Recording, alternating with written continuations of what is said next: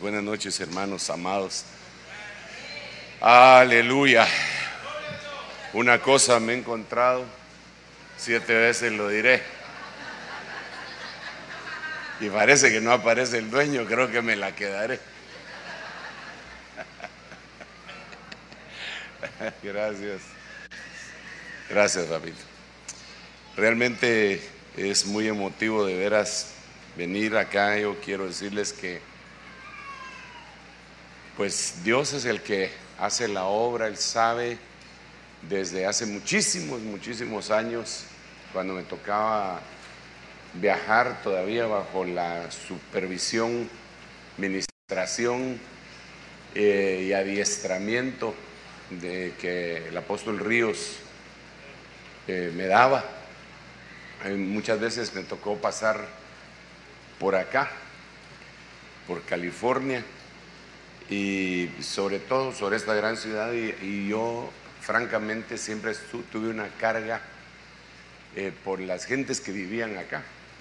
Siempre, no sé por qué. No para quedarme yo acá, pero siempre oraba y decía, Señor, Padre Santo, esta cantidad de gente eh, hispanoparlante aquí necesitan, y claro que había en iglesias, y, pero había unos problemitas por ahí, ¿verdad? Y por eso intercedía y, cuando se llegó el momento, el Señor permitió que hermano Luis Manacuti y toda su familia, eh, pues Luisito Junior, Alvarito, Danielito y Deborita, perdón que a todos les decimos Ito, Ita, pero es que así los conocimos cuando eran chiquitos, ¿verdad? Y qué bueno que el Señor les ha bendecido tanto, tanto, tanto a ellos para hacer de bendición a otros. Sabemos que ahora pues son aproximadamente unas 30 iglesias en el área de California y que el Señor está haciendo la obra, ¿verdad? 30 pues de la red ministerial que nos corresponde eh, ministrar. Estoy también muy emocionado, agradecido con el Señor por todo lo que ha hecho. Quizá algunos no lo comprendan porque recientemente nos están oyendo, eh, abordando quizás, pero sí ha sido una historia extraordinaria, larga, buena. El Señor ha sido extraordinario. Un día les voy a contar, un día que me inviten, les voy, a contar. No sé si se va a ver eh, hoy o si ya lo desconecté, quiero ver. Parece que lo desconecté y ahorita lo conecto. Ahí se conectó, ya Ya me enseñaste, ya, sí, ya, ya. Ahí está. Padre, en el nombre de Jesús te gracias por permitir estar en este lugar, Señor, mm, en el cual estamos a punto de cerrar un ciclo de bendición para iniciar uno nuevo, Señor, en el cual seguramente tú levantarás eh, nuevas banderas de parte tuya, Señor, para conquistar todo este territorio y más allá todavía, Señor, de lo que nos imaginamos.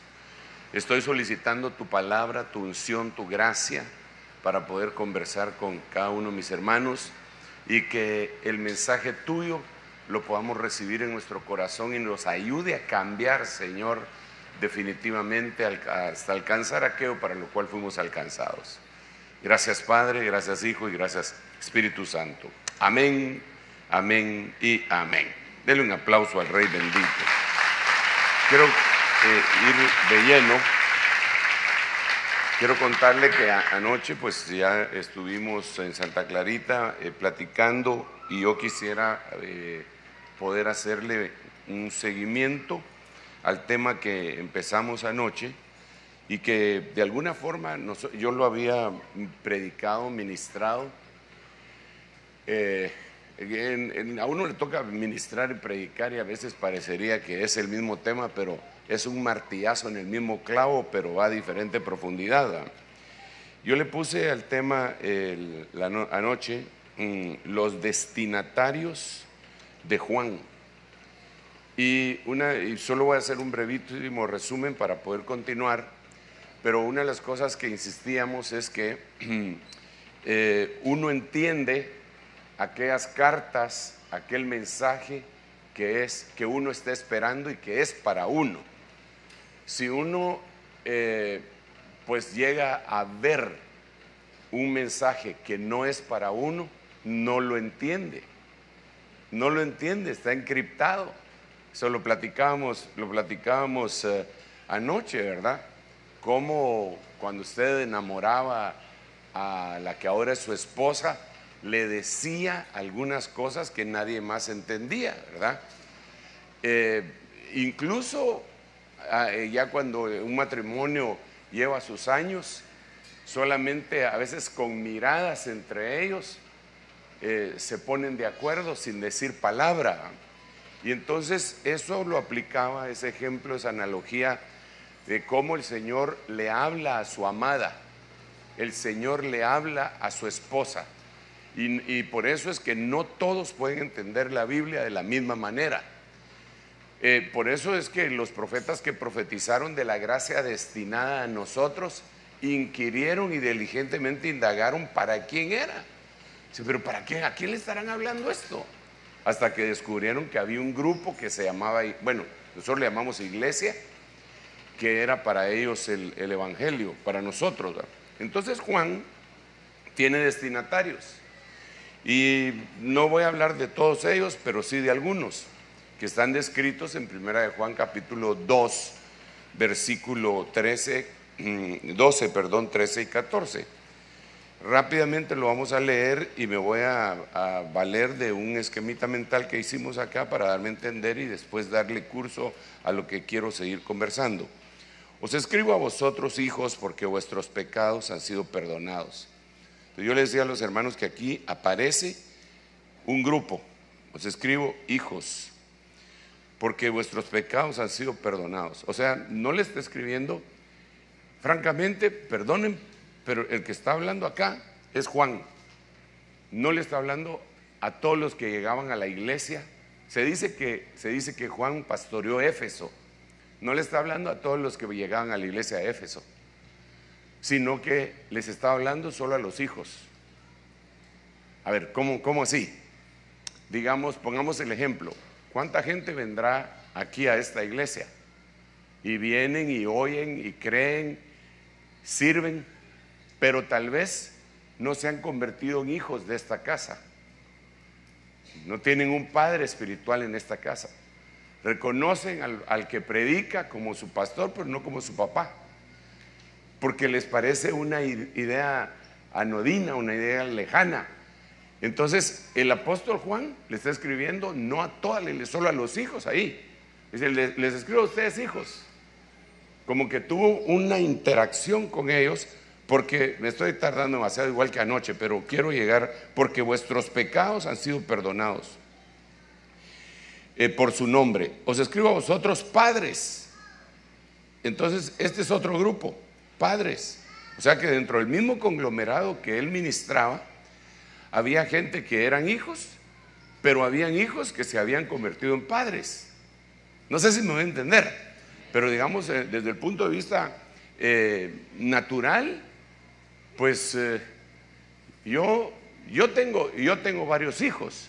Por cierto que uno de ellos me acompaña, mi hijo Sergio, que está allá, y le voy a pedir que se ponga de pie, aunque sentado, como es grandote, se mira desde lejos, ¿verdad? Pero, entonces, él tiene la categoría, para mí, de hijo, porque es mi hijo, pero también de padre, porque tiene hijos. Tres, grandotes, también. Bueno, eh, entonces, en la iglesia lo mismo, os escribo a vosotros hijos, pero también dentro de ese grupo hay gente que, trae esa unción, porque le cayó el espíritu, digamos que le cayó, descendió sobre él el espíritu de adopción por el cual clama Abba Padre. Sigamos acá. ¿Por qué, ¿Por qué les escribo a ustedes? Porque ustedes conocen al que ha sido desde el principio. O sea, el que ha sido desde el principio es el eterno, ¿verdad? conocen al Eterno. Entonces ahora viene otro grupo, son destinatarios, os escribo a vosotros jóvenes, porque habéis vencido al mal. La mayoría de Biblias ponen, de versiones ponen al maligno. Yo tengo razones de peso que, no, que en este momento no las tendría que eh, poner, que se puede poner el mal en vez del maligno. Y yo así lo puse acá. Habéis vencido el mal. Entonces ya llevo tres, tres destinatarios, hijos, padres y jóvenes. Después dice, os escribo a vosotros niños. Niños. Ahora tengo cuatro destinatarios. Hijos, padres, jóvenes y niños. Pero y a estos porque conocéis al Padre. Note usted que están conociendo a Dios, pero uno lo conocen como Padre y otros lo conocieron como Padre y evolucionaron después a conocerlo como eterno, como el eterno. Esa es otra gran cosa, es una profundidad porque la eternidad no la podemos comprender nosotros con nuestra mente limitada porque la eternidad es ilimitada. Bueno, pero sigamos. Os he escrito a vosotros padres nuevamente porque conocéis al que ha sido desde el principio. Nuevamente, os he escrito a vosotros jóvenes porque sois fuertes. Y la palabra de Dios permanece en vosotros. Y habéis vencido al mal o al maligno. Entonces yo hice este esquemita acá, que, lo podemos ver y pusimos, yo puse aquí en el atrio, eh, igual a niños que conocen al Padre, a los hijos cuyos pecados han sido perdonados. En el lugar santísimo, es decir, el que está hasta acá, con letras blancas, puse que conocen al que es, al eterno, pero son padres. Entonces, niños e hijos en el atrio y padres en el santísimo.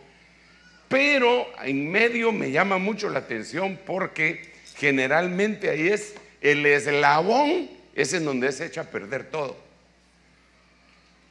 Por ejemplo, las cosas que están en medio.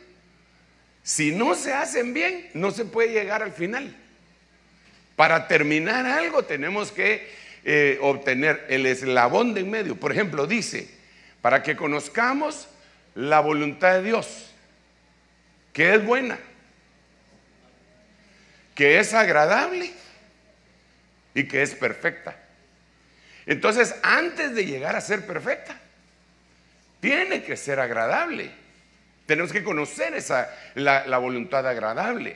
Está, es el vínculo, es el eslabón, es la puerta. Es donde se sentaba Mardoqueo. Mardoqueo se sentaba entre el pueblo y el trono y permanecía en la puerta. Entonces para mí este lugar santo es como una puerta en donde están los jóvenes, pero no jóvenes de edad cronológica, sino que de la misma manera como nosotros son niños espirituales, pero pueden ser viejos cronológicamente, puede ser un niño espiritual que tiene 60 años de edad, como Grogu, para los que conocen a Mandalorian, pero ese es un tema que, algunos no están dispuestos todavía ni preparados para platicar, porque esa es otra profundidad.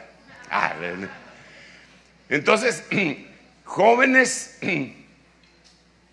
eh, tiene tres, tres características. Número uno, vencieron al poneros, al maligno o al mal. Dos, son fuertes.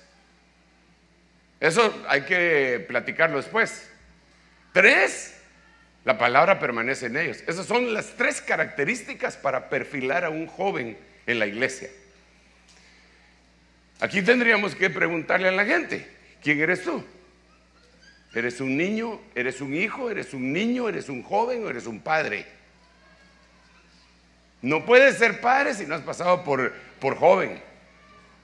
Entonces, para ser padre y de esa magnitud que dice ahí, tendríamos que haber tenido vencer al maligno, tal vez no en su totalidad, pero por lo menos ya haber entrado en unas escaramuzas, en batallas contra el mal. Número dos, son ser fuertes y número tres, que la palabra permanezca. Ok, mucha tela que cortar, me tengo que llegar hasta donde tengo que llegar. Entonces, este lo voy a pasar. Ayer hablamos del rema poneros para decir, ok, estoy en el lugar santo, soy un joven, vencí el poneros, vencí, porque para decir mal en, en griego se dice poneros. Entonces combatí contra el poneros. Entonces, al combatir contra el Poneros, eh, pude entrar en combate contra el Rema Poneros. De eso solo lo voy a mencionar porque anoche ya lo, ya lo prediqué. y supuestamente pues ya lo aprendí. El remaponeros son dichos malignos. Entonces, todo el que es joven y venció al maligno, tiene que vencer los dichos malignos que se dicen contra usted y los dichos malignos que usted dice contra otros. En eso concluimos anoche. Mateo 5:11 sería el, pie de imprenta. Bienaventurados seréis cuando se insulten y persigan y digan todo género de remaponeros contra vosotros mintiendo. Solo yo le dije que lo vamos a pasar rápido, pero si hay algo que prueba, que prueba nuestra integridad, es cuando alguien habla mal de nosotros. Y, y si hay algo peor que prueba nuestro corazón, que puede ser considerado un remaponeros disfrazado, es cuando alguien habla bien de nosotros. Porque la Biblia dice que el fuego prueba el oro, pero el corazón del hombre lo prueba muchas veces los dichos, las adulaciones. Cuando a ti te echan un piropo y te lo crees, te están probando tu corazón. Y ese puede ser un remaponeros. Entonces, y te voy a decir otra cosa. De ti hablan re mal.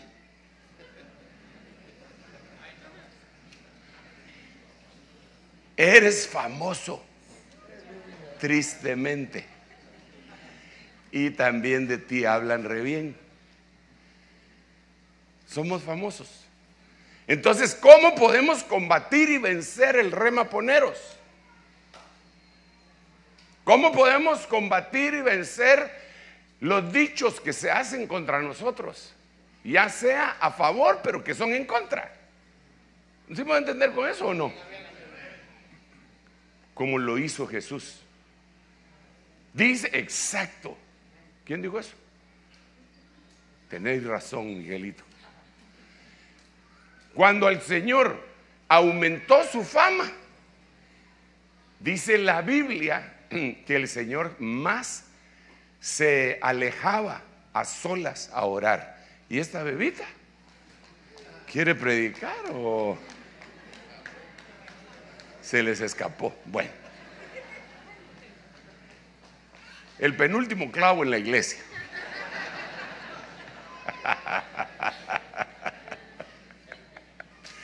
Pues sí, ¿qué, ¿qué, les estaba diciendo? Ah, entonces se iba a orar. Entonces le voy a decir una cosa, cuando usted descubra que están hablando bien de usted, váyase a orar. Porque puede ser una, una trampa. Porque la Biblia dice claramente que cuando todas las gentes le digan a uno que va bien, seguramente vamos mal. Entonces no nos confiemos de lo que dicen los demás. Y cuando le digan cosas malas, tampoco les crea. Porque uno termina creyéndolas recibiendo la acusación. Eso le pasó al hijo pródigo, eso le pasó a David, cuando después de tanto acusarlo, Simei le decía, fuera, fuera, hombre sanguinario, así como tú hiciste con la casa de Saúl, Jehová te ha pagado porque uno ha sido de tus propias entrañas, te persigue para quitarte la vida. Sanguinario, esta es la cosecha a tu siembra. Y, y uno de los guerreros, Joab, le dijo, deje mi señor que yo pase y le corto la cabeza a ese perro muerto.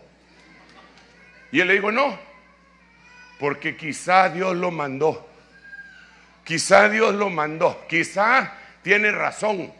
Tenga cuidado cuando acepta la adulación y tenga cuidado cuando acepta la acusación. Lo mejor es ir delante del Señor. Orar. Aunque me detuve otra vez ahí, supuestamente no lo tenía que hacer, pero lo vamos a hacer porque el Señor sabe por qué, ¿verdad? Llegar, orar y decirle, Señor, ayúdame por favor, porque esto no, no lo puedo sobrellevar, solo tú me puedes ayudar. Y entonces el Señor te va a bendecir. Si tuviste un gran éxito, dale la gloria a Él. pero de a de veras. No en aquel éxito dice todo sea para la gloria y honra de mi persona. Pero sigamos pues. Lo otro que explicamos ayer brevemente es el oftalmos poneros. El oftalmos poneros es el ojo maligno. Y su texto áureo vendría a ser Mateo 6:23. Pero si tu ojo es maligno, si tu oftalmos es poneros, todo tu cuerpo estará lleno de oscuridad. Así que si la luz que hay en ti es oscuridad, cuán grande no será la, propia oscuridad. Entonces aquí tenemos que analizar que cómo nosotros vemos la vida. ¿Cómo vemos la vida? Si el ojo es poneros, otra vez volvemos a los extremos que acabamos de platicar. Lo, falta, lo falsamente positivo que se vuelve negativo. Y lo negativo, negativo. No sé si me voy a entender. ¿Cómo ves las cosas? Yo le decía a los hermanos que, que las primeras veces que el Señor me permitió tener amistad con algunos hermanos mexicanos y que eh, platicábamos y platicamos, eh, como todos tenemos dichos. Los guatemaltecos tenemos dichos, los mexicanos tienen sus dichos, todos eh, los peruanos, los salvadoreños, todos. Pero yo platicaba con un mi amigo que era, que es mexicano, y cada vez que me platicaba algo me decía, ¿cómo ves?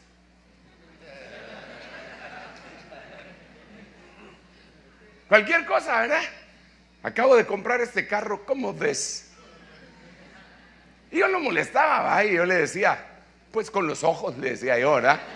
Hasta que él un día se puso pilas y me dijo, no te estoy preguntando con qué ves, sino que cómo ves, me dijo. Pero entonces de veras viene la pregunta, ¿cómo vemos? Sí, hermano, lo que pasa es que el nervio óptico que tiene millones de conexiones con el cerebro, no, no, yo no estoy hablando de eso.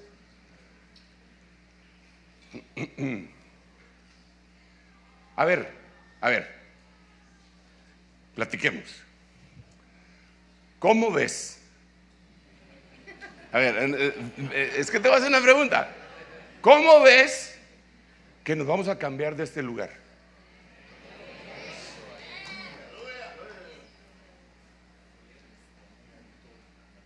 ¿Cómo ves? ¿Tienes oftalmos poneros? ¿O tienes oftalmos cacos, que sería malo, ya no es maligno, sino que es malo? ¿O tienes una buena mirada? Porque, a ver, alguien podría decir, mm, mm, el Señor los está frenando. El Señor, podrían surgir un montón de cosas. Lo está viendo como oftalmos poneros. Pero hay otro que lo está viendo con buenos ojos y dice, gloria a Dios. Allá vamos a expandirnos más y la cosa va a ser de otra manera. Y yo voy a ir a trabajar allá como lo he hecho acá. Entonces él, lo está viendo. él lo está viendo con buenos ojos. Pero el que está viendo con malos ojos dice, ¿qué me importa? Eh, pero esto ya platicamos. Y así es toda la vida. ¿Cómo ves toda la vida? Aquí habría muchas cosas, mucha tela que cortar. ¿Cómo ves que va el mundo? ¿Cómo ves? Porque cómo ver tampoco se trata de ser súper optimista. ¿ah? A ver, platiquemos de eso. A ver, platiquemos. ¿Cómo ves el mundo? ¿Está lindo el mundo? ¿Qué cosas no te gustan del mundo?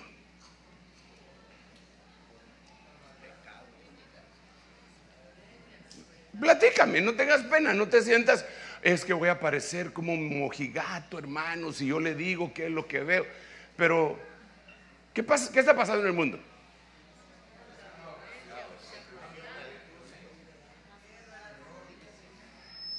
Hay guerras. La de Ucrania es una de ellas. Hay violencia, hay maldad en el corazón, hay contaminación, hay polución, hay efecto invernadero, eh, eh, hay aumento de terremotos, hay armas nucleares, eh, hay armas biológicas, hay armas químicas, perdón. Hay hambre, hay hambre. aunque dicen que Israel acaba de hacer una su fábrica de una de donde hacen carne de, pescado y de, y de res y de pollo con materia prima vegetal y que eso puede ayudar al hambre mundial para bajarla. Pues habría que ver, ¿verdad? Está bien. ¿Cómo ves todo eso? No, hermano, no está pasando, no está pasando lo que pasa. No, no. ¿Sabes cómo lo dice la Biblia que lo deberíamos de ver? Cuando estas cosas empiecen a suceder, erguíos y levantad vuestras cabezas, porque vuestra redención se acerca. Es decir, no se trata de taparse los ojos, sino que, ¿cómo ves? Si tienes ojos poneros, dices, ay no, pues a mí que me importa, ¿ah? si todo está contaminado, ¿para qué voy a, para qué, para qué voy a clasificar la basura? Si esto ya no se arregla, entonces estás viendo mal. Pero eso sería ojo ponero. Pero eso hay que vencerlo para ser joven. Porque ahí es al que le está hablando el apóstol Juan. Le está diciendo, les habla a ustedes jóvenes porque han vencido todo lo que es poneros. Aquí viene dendrón poneros.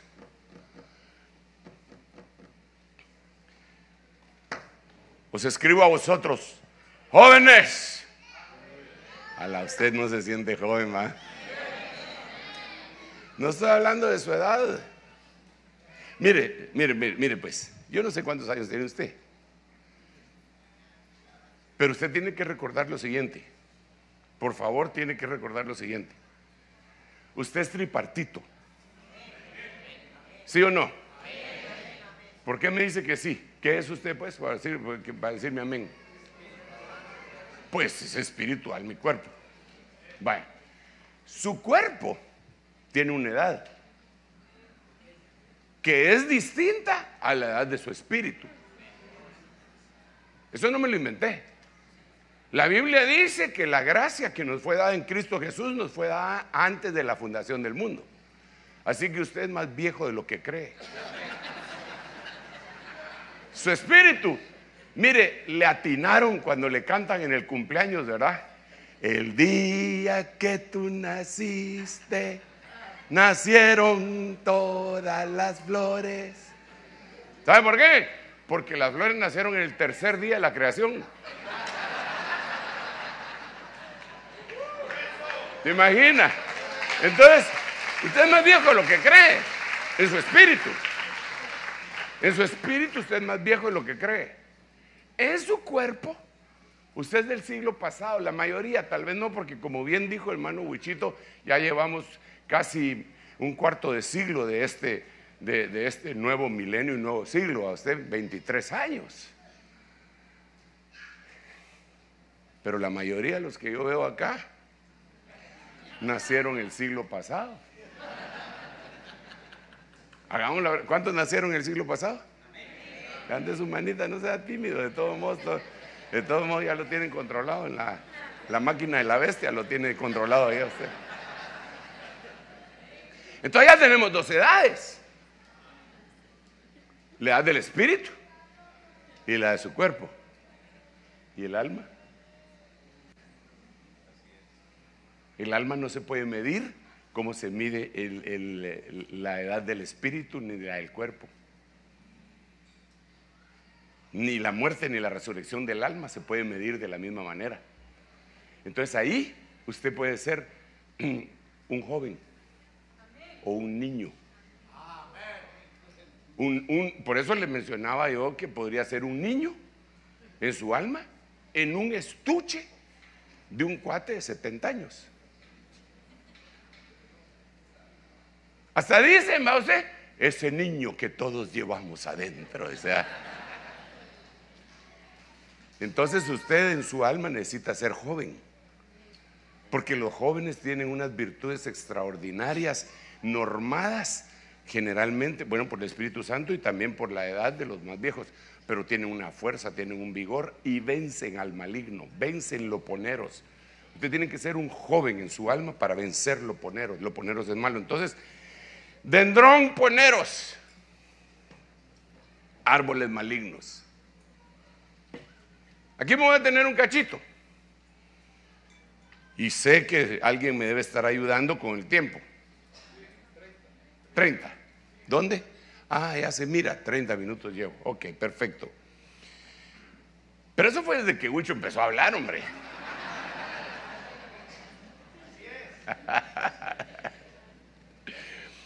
Árboles malignos. Entonces, eh, el texto áureo sería, para decir que existen dendrón-poneros, el texto áureo sería, así todo dendrón bueno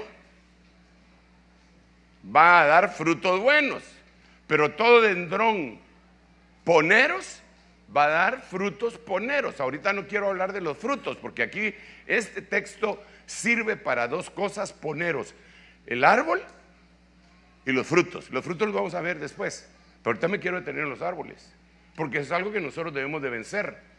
Tú te vas a enfrentar con árboles. ¿Cómo así, hermano Sergio? Mucha tele está viendo usted. No, hermano. No. Yo tengo entendido que, que, aquí en California mm, hay una gran población de hispanos, sobre todo de México, Guatemala y El Salvador. Me imagino que han de venir, pero que esa es la mayor parte. ¿va? Entonces quiero hacer una pregunta. Ah, ¿Cuántos tienen raíces mexicanas? Levanten la mano, por favor. Yo sé que ya son gringos, pero levanten la mano. Mire, pues, usted que tiene raíces mexicanas, usted reconoce esta historia. ¿Por qué le dicen el árbol de la noche triste de Hernán Cortés? Porque lloró Hernán Cortés. ¿Ah? Ahí, ahí lloró después de una derrota. Hernán Cortés. Para él, ese árbol fue un dendrón poneros. Imagínense, él en ese momento estaba lejos del reino, lo estaba persiguiendo, no el rey de España, pero aquel al que se lo habían delegado lo, consideraban un renegado y él se había introducido en México, no había esperado los ejércitos, estaba haciendo unas cosas tremendas y llegó el momento en que después de tener varias victorias, le dieron, en mi tierra diríamos, lo sopapearon. Y entonces él llegó, aquel guerrero, Tremendo guerrero, sí. Aunque dice los, los historiadores que medía unos 50, ¿sí? Ese tamañito era el demonio Tasmania, mira. Y conquistó México, hermano. Pero esa vez, después de la derrota, lloró. Así le llaman, el árbol, el árbol de la noche triste de Hernán Cortés, le dicen. Entonces ahora le pregunto yo a usted, ¿no será que usted tiene algún árbol de la noche triste?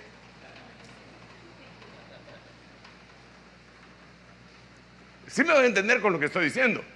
¿No será que hay una situación en su vida que, como le pasó a los que voy a leer aquí a continuación, como le pasó aquel hombre, gran hombre de Dios, que había tenido una gran victoria matando a más de 800 profetas eh, eh, falsos. Bueno, no falsos, sino que, bueno, si eran falsos. Eh, la mitad de la mujer aquella Jezabel y la mitad del Baal.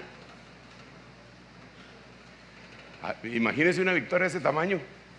Había hecho llover fuego del cielo y había hecho llover después de eso agua. Y ahora está llorando. Debajo de un enebro. Entonces, la noche triste de Hernán Cortés no se compara con la noche triste de Elías el profeta. Después de una victoria. Entonces, ¿no será que a veces nosotros como hijos de Dios y como ministros de Dios tenemos grandes victorias de parte de Dios y de repente viene una derrota que nosotros consideramos que es fulminante, terminal y determinante para nuestra vida y que todo se terminó, que todo se hizo pedazos? Y nos metemos debajo de un árbol y ahí tienes que vencer a ese dendrón, dendrón poneros. Y salirte de esa sombra maligna que te tiene deprimido, que te ha convencido que no vas a salir adelante porque está influenciándote esa sombra. Hermano, el que a buen árbol se arrima a, perdón, se, acoge a buena sombra, se acoge, ¿cómo es el dicho? Eh, ya estoy puro el chapulín, que cambia los dichos. El que a buen árbol se arrima. Ya lo sabía, solo que quería que usted lo dijera.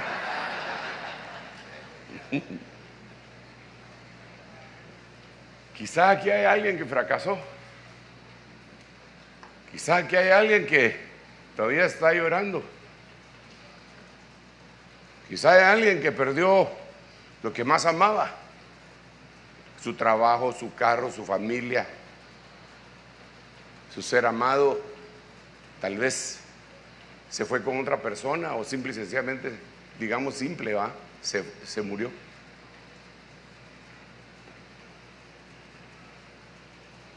Y con todo lo que hay de, de, sombra, de depresión en este momento en el mundo, siente que todo se terminó. Y yo le vengo a decir que usted tiene que vencer ese árbol maligno y que lo puede hacer en el nombre de Jesús y cobijarse bajo la sombra del amado. ¿Y cómo hago, hermano Sergio? Pues sálgase de ahí. No estoy hablando de iglesias, ¿ok? Por si alguien, hoy me está hablando, me están jalando para acá. No, salas ese estatus de, tristeza. Y diga como la mujer del cantar de los cantares, bajo la sombra del amado, me he sentado. Y su fruto ha sido dulce a mi paladar. Eso le fortalece. Eso es delicioso.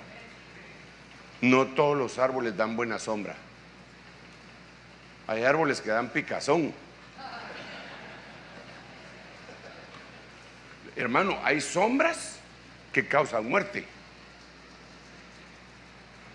aquí en Estados Unidos, vamos a ver cómo es el techo de aquí, no se, no mira.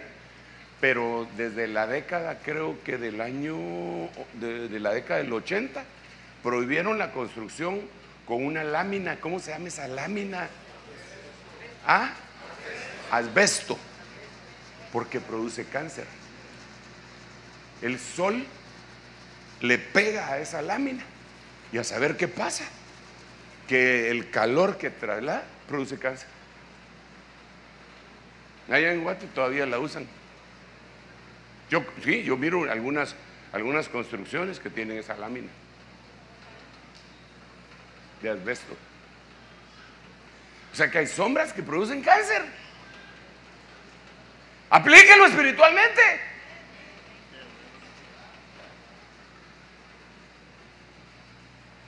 Entonces hay que pelear contra eso. Bueno, miremos cuáles son esos arbolitos. Voy bien de tiempo, bien atrasado, pero voy bien. Este, eh, mire pues, lo voy a leer y después le voy a decir de qué se trata, porque parecería que no es un árbol malo. Pero el fruto del árbol que está en medio del huerto, ha dicho Dios, no comeréis de él ni tocaréis para que no muráis. Entonces, si causa muerte, Si causa muerte, puede ser un árbol bueno. Pregunto, para que establezcamos aquí una interacción. Si es, si es un árbol que causa muerte,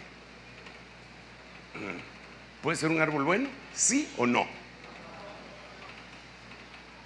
Pero ¿de qué árbol está hablando ahí? Está hablando del árbol del conocimiento del bien y del mal. Entonces pregunto, ¿y es malo el conocimiento del bien y el mal? Entonces, ¿cómo me dice que el árbol del conocimiento del bien y el mal es malo porque causa muerte? ¡Ah! ¿Tú dijiste eso? ¿Quién lo dijo? En esta fila como que está cayendo la unción. Ah. El árbol es bueno, pero fuera de tiempo es malo.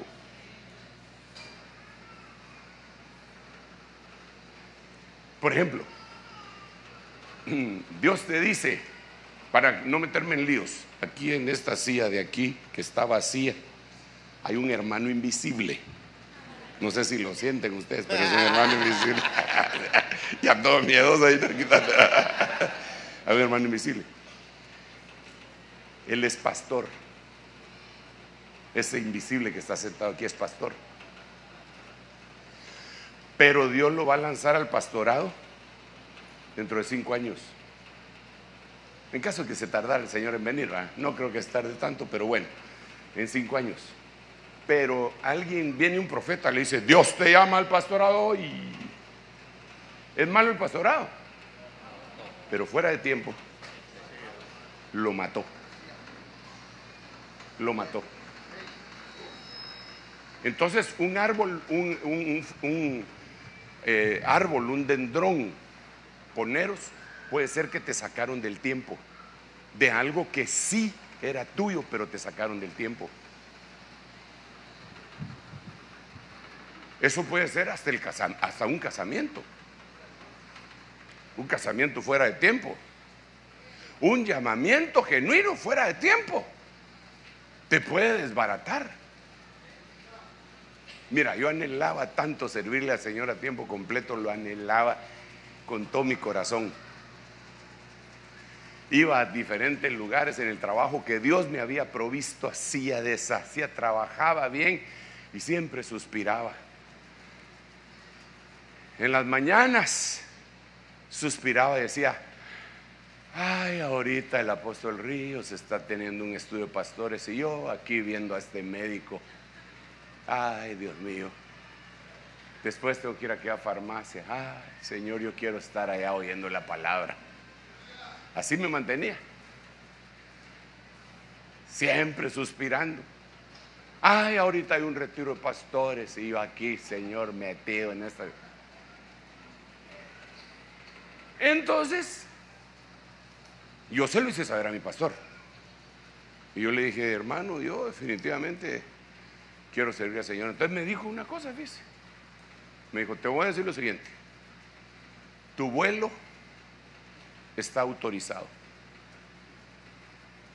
Pero la hora todavía no se sabe. ¿Cómo así le dijo? Como en un aeropuerto, me dijo. Los vuelos ya los autorizaron, presentaron el plan de vuelo y está autorizado pero no te han dado permiso para llevarte a la pista de aterrizaje o de salir, ¿va? Así que espérate. Con vuelo autorizado, ese salido ahí ese. entonces, mi apóstol hizo un viaje. Y en ese viaje yo tuve un problema con la cúpula de la empresa que, en donde yo trabajaba. Pero no solo yo, todos los muchachos, todos mis compañeros tuvieron el problema. Pero yo era el que estaba. Yo no estaba enojado y lo que quería era irme a trabajar a tiempo completo. Y dije, esta es mi oportunidad. Me le puse al brinco al mero jefe. Era un lío que yo tenía la razón y mis compañeros también, no es porque sea yo. La cosa es que ellos nos habían contratado a nosotros en dólares y ahora nos querían pagar en quetzales. Es decir, si nos decían, por ejemplo, mil dólares, te contrato por mil dólares, ahora nos decían, ahora te vamos a dar mil quetzales. Entonces yo tenía razón. Ah, y me puse a pelear. Entonces me dijo, te voy a dar tres mil quetzales. No, no, no, si yo gano en dólares, ¿por qué me dar quetzales? Le Porque vivís en Guatemala, no importa, la ley dice esto. Le Bueno, total que me peleé con él. Pero yo que lo que quería era irme con mi indemnización y dedicarme al Señor. Renuncié. Cuando renuncié, al rato llegó el doctor, el apóstol. Hermano Otto, tengo una noticia. ¿Cuál? Renuncié. Me hizo una cara, hermano. Era fuera de tiempo. Mire, para no hacerse la cardíaca, salí fuera de tiempo dos veces. Pero Dios en su misericordia me ayudó. Pero la segunda vez, el doctor me dijo, mira, ¿sabes qué? Vamos a hacer una cosa.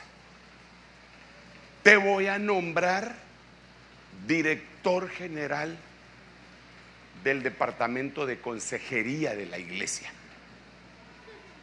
Él pastoreaba una iglesia que se calcula que tal vez con los hermanos que rotan y todo tenía unas 10 mil personas quizá, más o menos. 10 mil gentes. Y yo era el que iba a aconsejar a 10 mil gentes. Y a hacer mi equipo para que me ayudaran a aconsejar. No aconsejé ni a uno. Ni uno, ni uno, ni uno llegó a mi oficina en el tiempo que estuve. Por eso cuando ahora se me acercan y me dicen, hermano, ¿me puede dar un consejo? Viniste fuera de tiempo, le digo yo. Ahora no tengo tiempo. la cosa que fue fuera de tiempo. Yo, gracias a Dios, no me amargué. Pero yo conozco mucha gente que se fue fuera de tiempo a un apostolado, que se fue fuera de tiempo a un ministerio profético, que se fue fuera de tiempo a un pastorado cuando Dios lo que quería era que fuera un anciano de la iglesia por más años y se constituyera en una columna de la iglesia donde Dios lo había puesto. Ah, pero él desesperado, ya llegó mi tiempo, ya, ya va a venir el Señor y ya no voy a poder hacer nada. No se preocupe si, si Juan el Bautista lo prepararon 30 años y 6 meses duró su ministerio. Pero qué ministerio. Entonces, cosas fuera de tiempo son dendromponeros. ¿Es este el tiempo, Señor? Sí, hijo mío, es el tiempo. Pues ahí voy. ¿Es este el tiempo? No, todavía no. Ah, pues yo voy, yo. No, no, no, no. Bueno, sigamos pues. ¿Cómo voy de tiempo? Hablando de tiempo, ¿cómo voy de tiempo? ¿Es este el tiempo, Señor? No dice, faltan tres minutos. Mire pues, estoy hablando de los dendromponeros, ¿verdad? Jeremías 17:6. Será como arbusto en el yermo y no verá el bien cuando venga. Habitará en pedregales, en el desierto, tierra salada. Ahí no quiere decir de mala suerte, tierra de mala suerte, sino que tierra salada y sin habitantes. ¿De quién está hablando acá?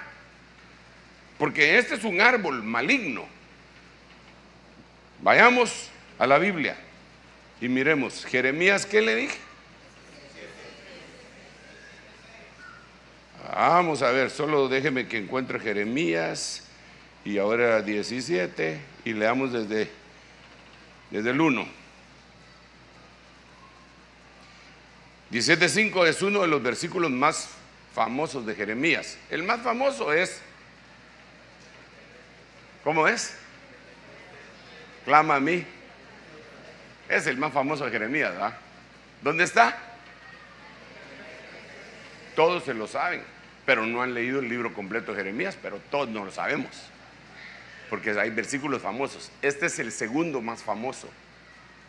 17.5. Así dice el Señor. Maldito el hombre que en el hombre confía y hace de la carne su fortaleza y del Señor se aparta su corazón. Será como arbusto en el yermo y no verá el bien cuando venga. Habitará en pedregales, en el desierto, tierras saladas y sin habitantes. Leamos el, versículo 7 para que quede buen sabor, ¿va? Bendito es el hombre que confía en el Señor, cuya confianza es el Señor. Será como árbol plantado junto al agua, que extiende sus raíces junto a la corriente. No temerá cuando venga el calor, sus hojas estarán verdes y en el año de sequía no dejará de dar, no se angustiará ni cesará de dar fruto. Entonces, entonces aquí regresemos. ¿De qué estamos hablando? del dendrón, poneros. ¿Quién tiene que vencer eso? Los jóvenes. Os escribo a vosotros jóvenes porque habéis vencido todos los poneros. Dentro de los poneros, el dendrón. Dentro del dendrón poneros, este árbol que es un arbusto en el yermo, pero su, analogía, y es importante que analicemos 17.5. Porque a veces, hermano, cuando no lo analizamos, generalizamos, ah, maldito el hombre que confía en el hombre. Y usado maldiciones por todos lados.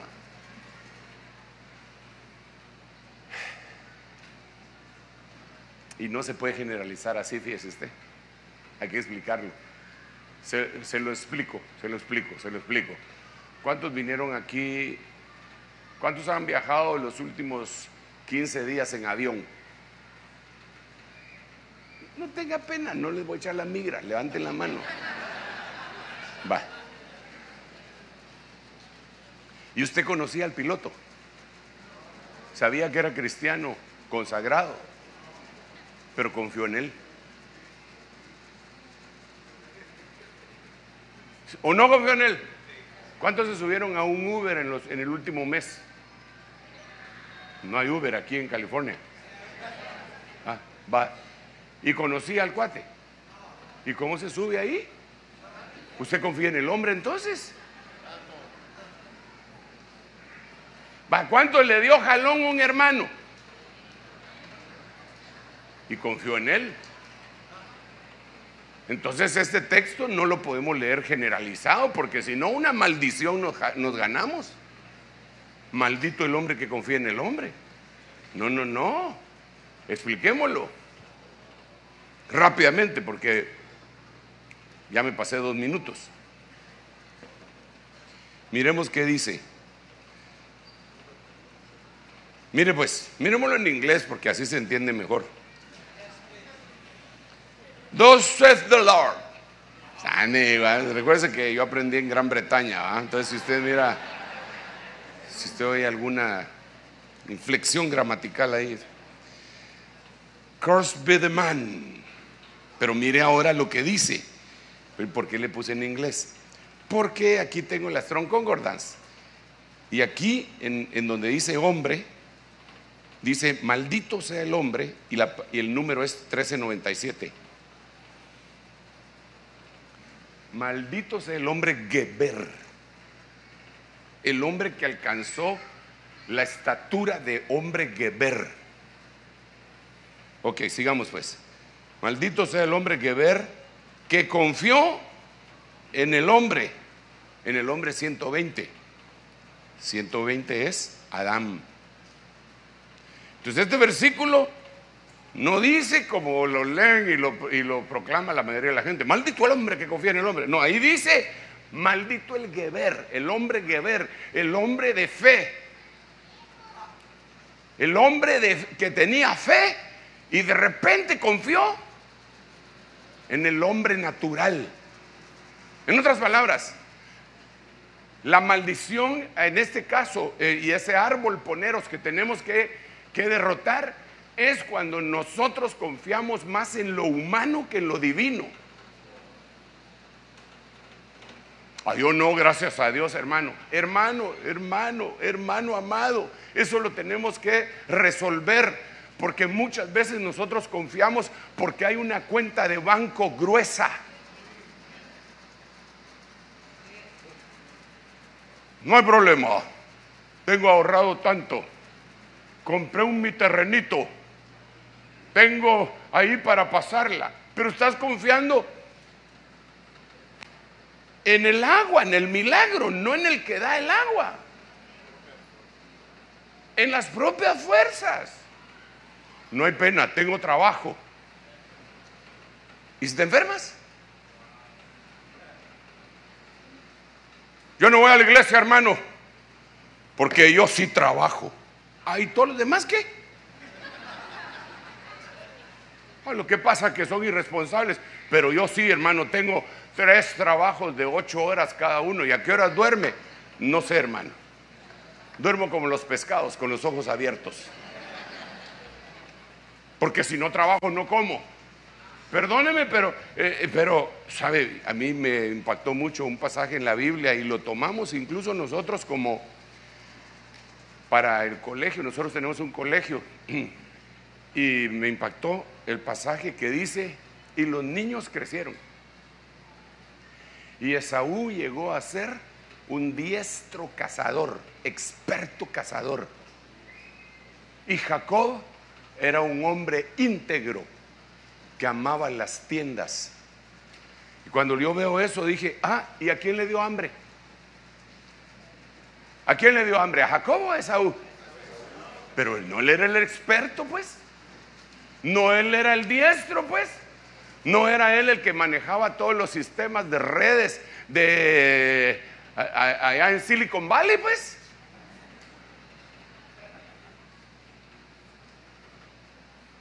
¿Y Jacob quién era?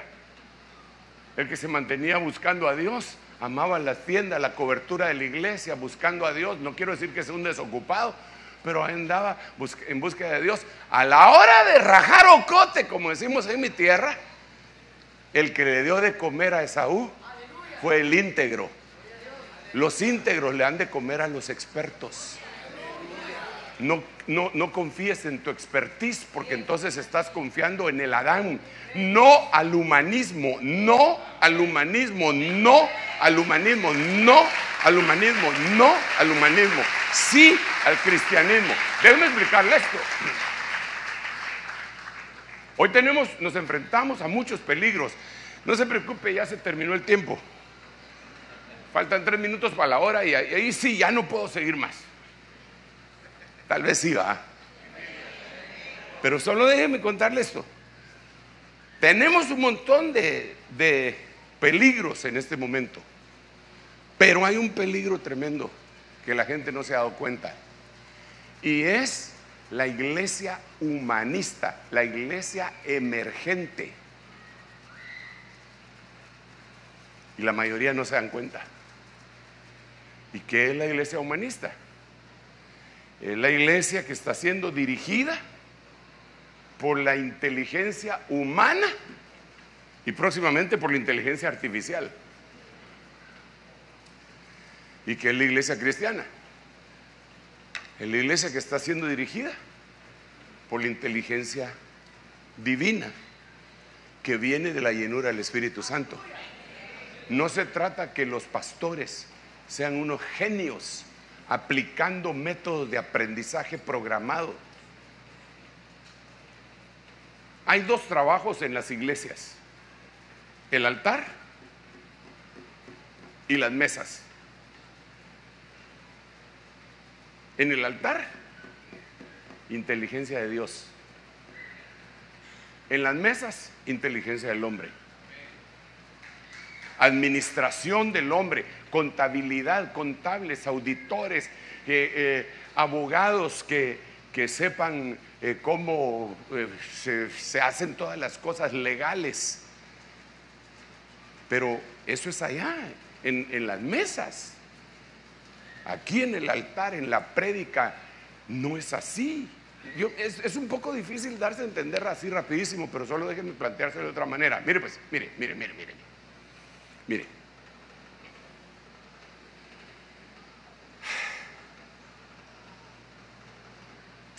¿Cómo hacer Padre, ayúdame, por favor.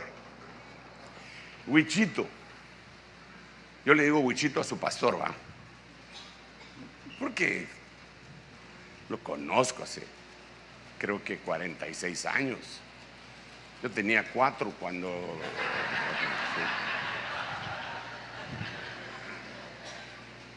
Huichito, ¿cómo conseguiste este local?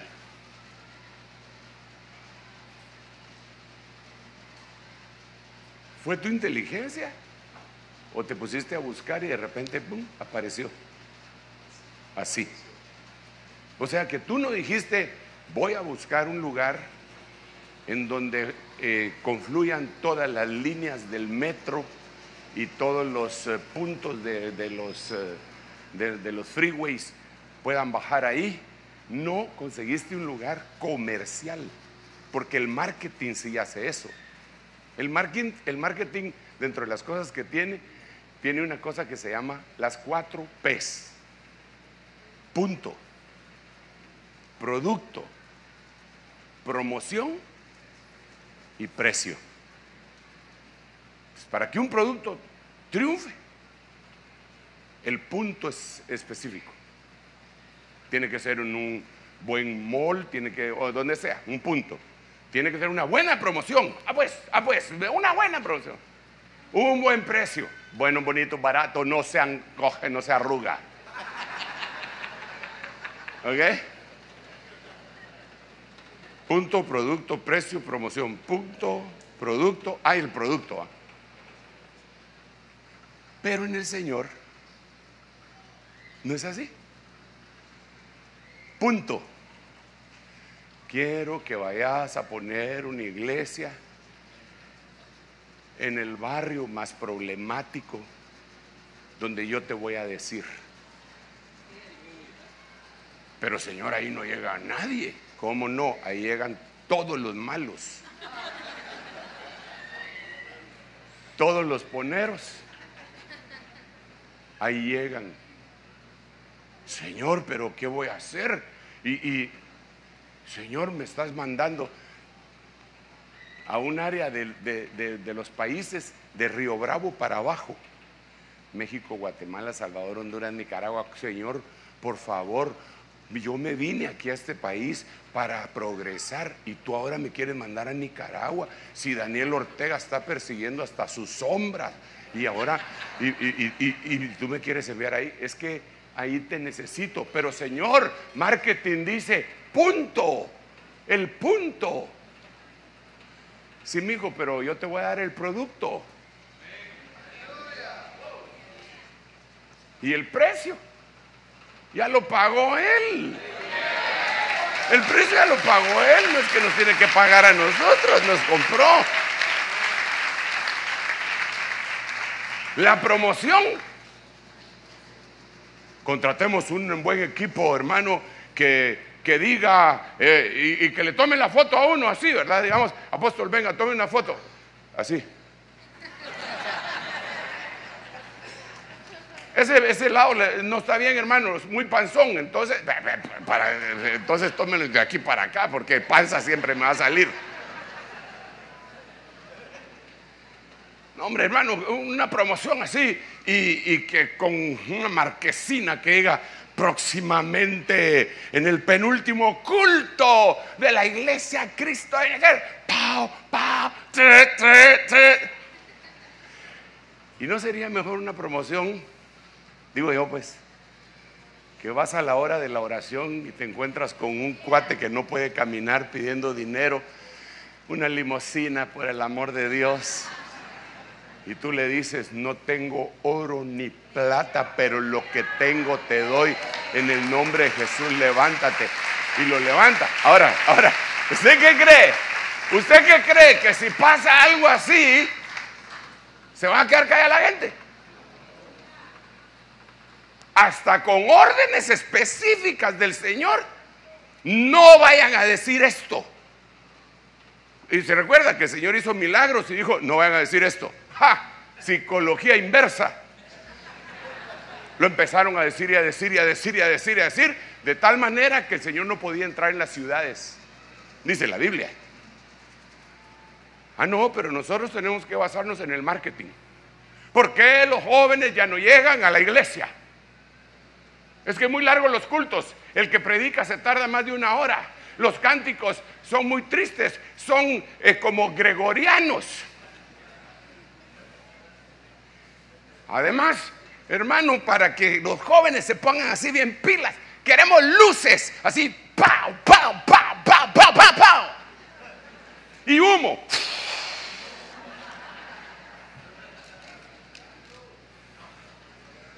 A tal punto que les tengo una queja. El hermano Luis Ponce Jr., en vez de humo, utilizó polvo. en, el retiro, en la explanada. Empezó a dirigir, hermano. Pero fíjense que todos los hermanos solo miran que él sube y empiezan. Y empezaron, pues, hermano, por primera vez vi gente morena, rubia. No, pero eso fue espontáneo, ¿ah?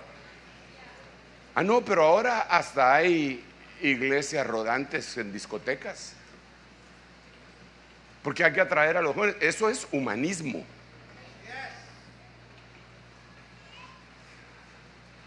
Yo me recuerdo, y, ya voy a ir terminando porque ya sí, ala, me pasé ya, hombre, Dios mío.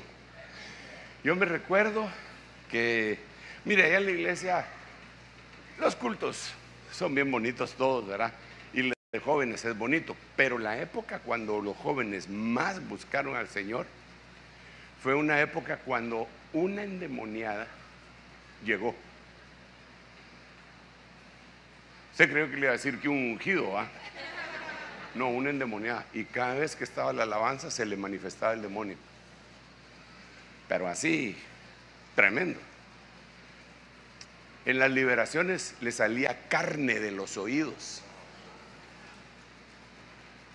Y mira, tenía visiones. Ella miraba, ella tenía un su, en aquel tiempo, hace años de eso, tenía un, póster de un, eh, eh, de un grupo de, de rockeros, de alabanza, le iba a decir yo, ah, que creo que se llamaba ACDC. Y en las noches, en el póster, se movían el tipo que estaba en el póster y la violaba. Y quedó embarazada.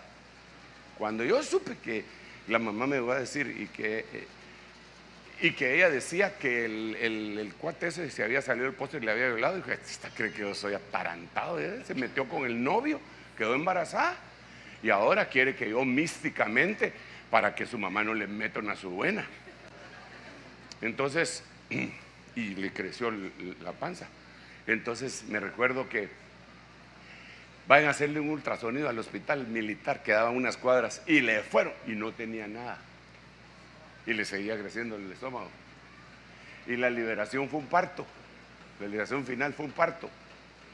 Tuvieron que entrar unas hermanitas, porque eh, empezamos a, orar y de repente se puso en, posición de dar a luz. Entonces le dijimos a las hermanas, sigan ustedes. Entonces, como era joven, los jóvenes en esa época, hermano, oraban, cantaban, leían la Biblia, o sea, mm, más o menos lo que le pasó a los jóvenes cuando se murió Ananías y Zafira. Si se recuerda que Ananías y Zafira se los... porque dieron mal, se murieron. ¿Y a quiénes mandó el apóstol Pedro que, que lo sacaran? ¿Por qué no mandó a los viejos? O a los adultos, pues, a los jóvenes. Yo digo que haber sido para que aprendan. Miren lo que pasa cuando uno anda en el alambre. Y los, jóvenes lo miraban y decían, pero está muerto. Bien consagrados. ¿Cómo pretendemos nosotros que vamos a tener a los jóvenes así bien contentos en, en la iglesia con cosas humanistas? No, es que los, los hemos presionado mucho. Tenemos que liberarles un poco porque la carga que hay sobre sus hombros, pobrecitos. Sí, yo también fui patojo y siempre tuve esa carga también. Y sabe, y, sabe cómo la pasábamos nosotros en la juventud. Solo terminaba el culto el día viernes, porque los demás días pues no se podía porque eran laborales y de estudio. Pero los días viernes se terminaba el culto y nos íbamos a predicar a la Sexta Avenida que era donde se...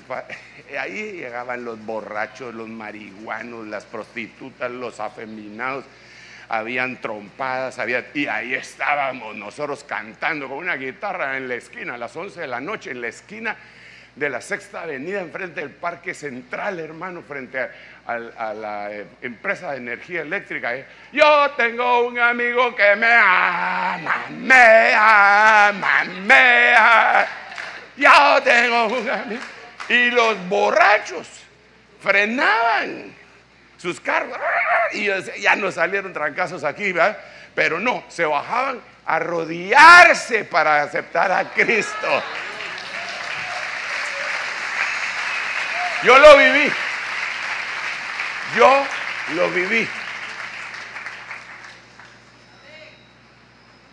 Nos decían, no quieres irle a predicar a los soldados que van a pelear contra la guerrilla. ¿Y cómo hago? Te llevamos.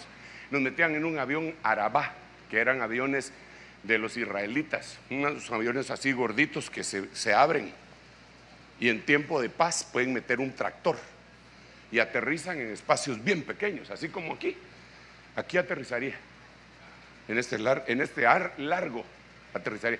Y en tiempos de guerra llevan un tanque. Pero a nosotros nos llevaban sin tractor y sin tanque. Solo jóvenes. Yo no sé quién era el encargado, yo no sé quién era el militar que había abierto las puertas y nos metían, pues ahí íbamos nosotros en el avión. Y nos llevaban a Playa Grande, Ixcán. Y cuando llegamos, hermano, el pueblo lleno de soldados, porque era un pueblo de soldados, en cada esquina nos parábamos y cantábamos, alabaré, alabaré, en lo que se juntaban. O sea, perdón pues, pero no era para traer la presencia de Dios, era en lo que se juntaban ellos, no sabíamos. Y después empezamos a predicar. Este puede ser el último viaje que hagas a la montaña. Tú sabes perfectamente que allá te están venadeando, que hay francotiradores. Tú sabes que puede ser que llegues y no regreses.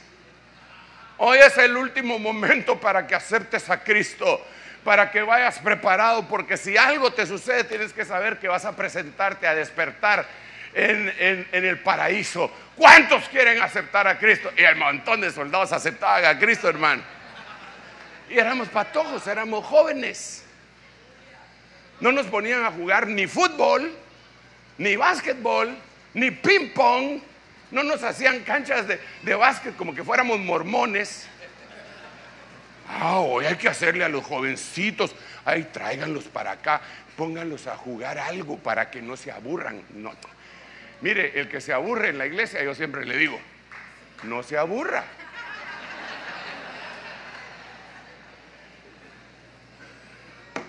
Árbol poneros es un árbol de humanismo. Las cosas que hace Dios, solo Dios las puede hacer. Las que nos tocan hacer a nosotros, pues hagámoslas.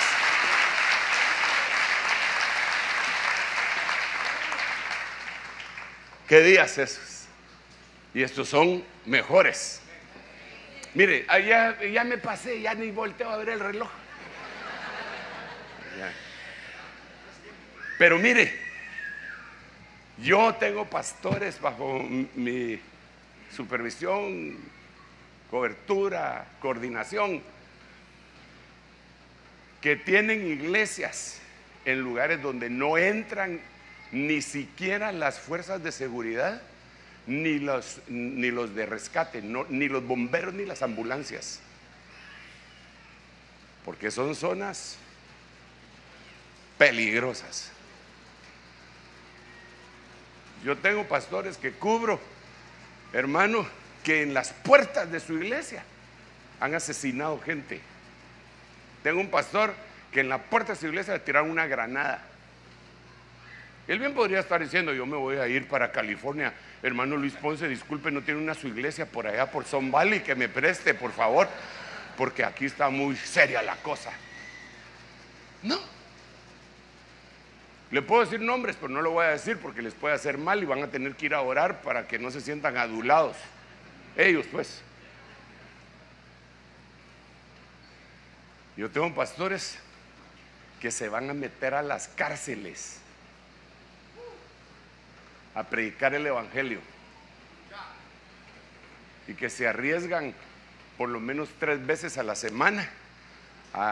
Eh, eh, hasta los guardias los conocen y ya. Y ahí van. Y ahí van. Y ahí van. Entonces, si, un su joven está un poco aburridón porque es que muy religioso, hermano, los términos, esos exanastasis, eh, argos, eh, poneros, eso no lo entiende. Ok, está bien, lléveselo a evangelizar a la cárcel y va a ver que eso sí lo va a entender. Dígale, dígale, vamos a evangelizar. Usted sabe que las iglesias norteamericanas eso hacen, pero no lo hacen así, sino que agarran a sus jóvenes, les dan dinero y dicen, váyanse a Guatemala, van a ir a levantar unas casitas allá en un lugar remoto donde hay solo indígenas y ahí van ellos sintiendo que están haciendo algo grande. Pero realmente que Dios los bendiga, Dios los bendiga. Yo cada vez que miro a los patos ahí en los aviones, bendícelos, los Padre Santo, por favor. Pero ellos lo que van a hacer es cosas... Pero ver a un chamuco que se le manifiesta y ese joven diciendo, en el nombre de Jesús, y el otro revolcándose. Esos son otros 20 pesos.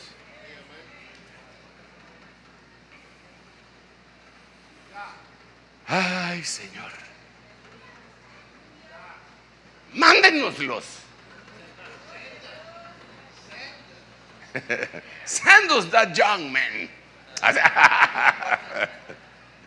bueno, entonces esto dice el Señor, confía en Jehová. No te apropies ni te apoyes en tu propia prudencia. Ríndete a Él y te concederá las peticiones de tu corazón. Una hora 17 minutos, vamos a ver qué me toca hablar.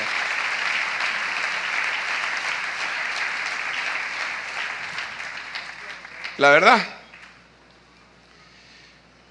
eh, falta demasiado. Eh, y dejémoslo aquí. Yo definitivamente quiero que Dios me siga ayudando. Eh, yo necesito otra vez encontrarme con el Señor. Todos los días, todos los días, todos los días, todos los días.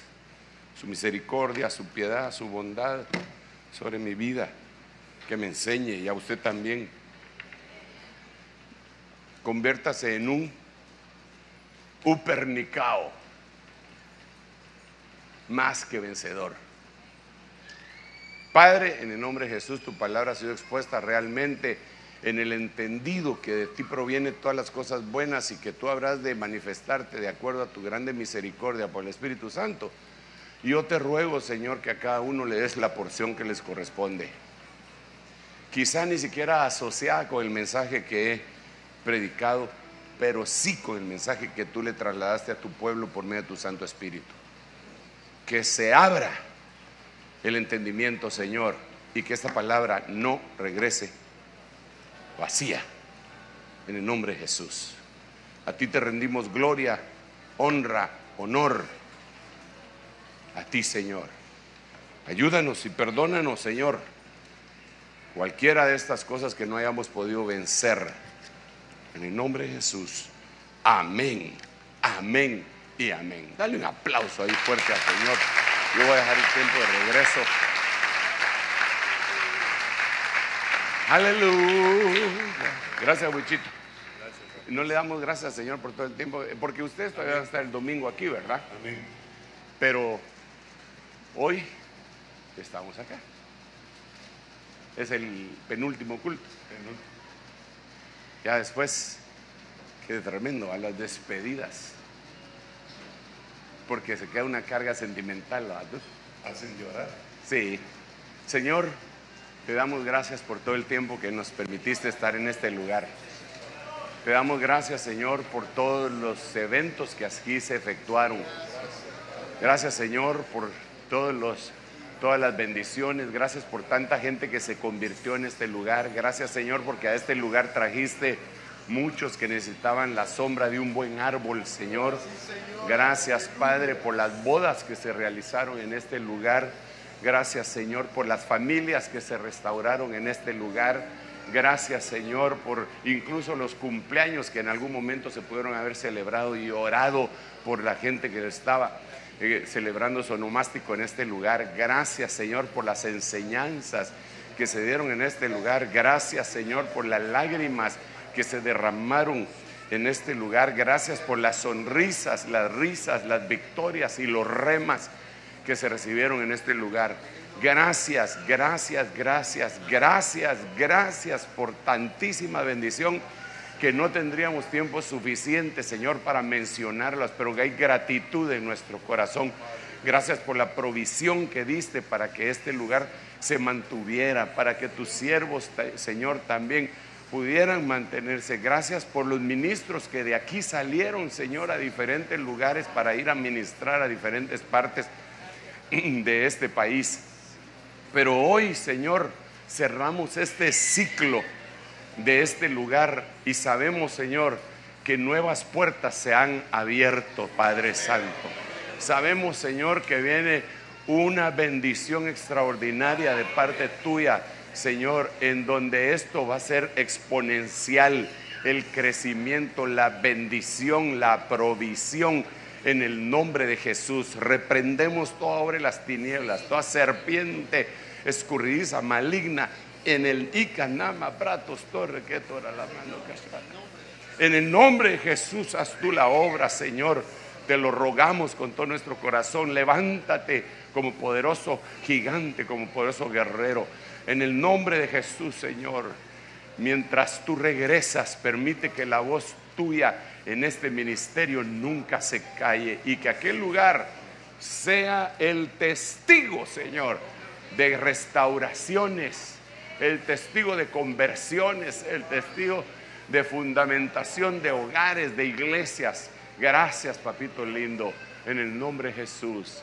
Amén, amén y amén. Gloria a Dios.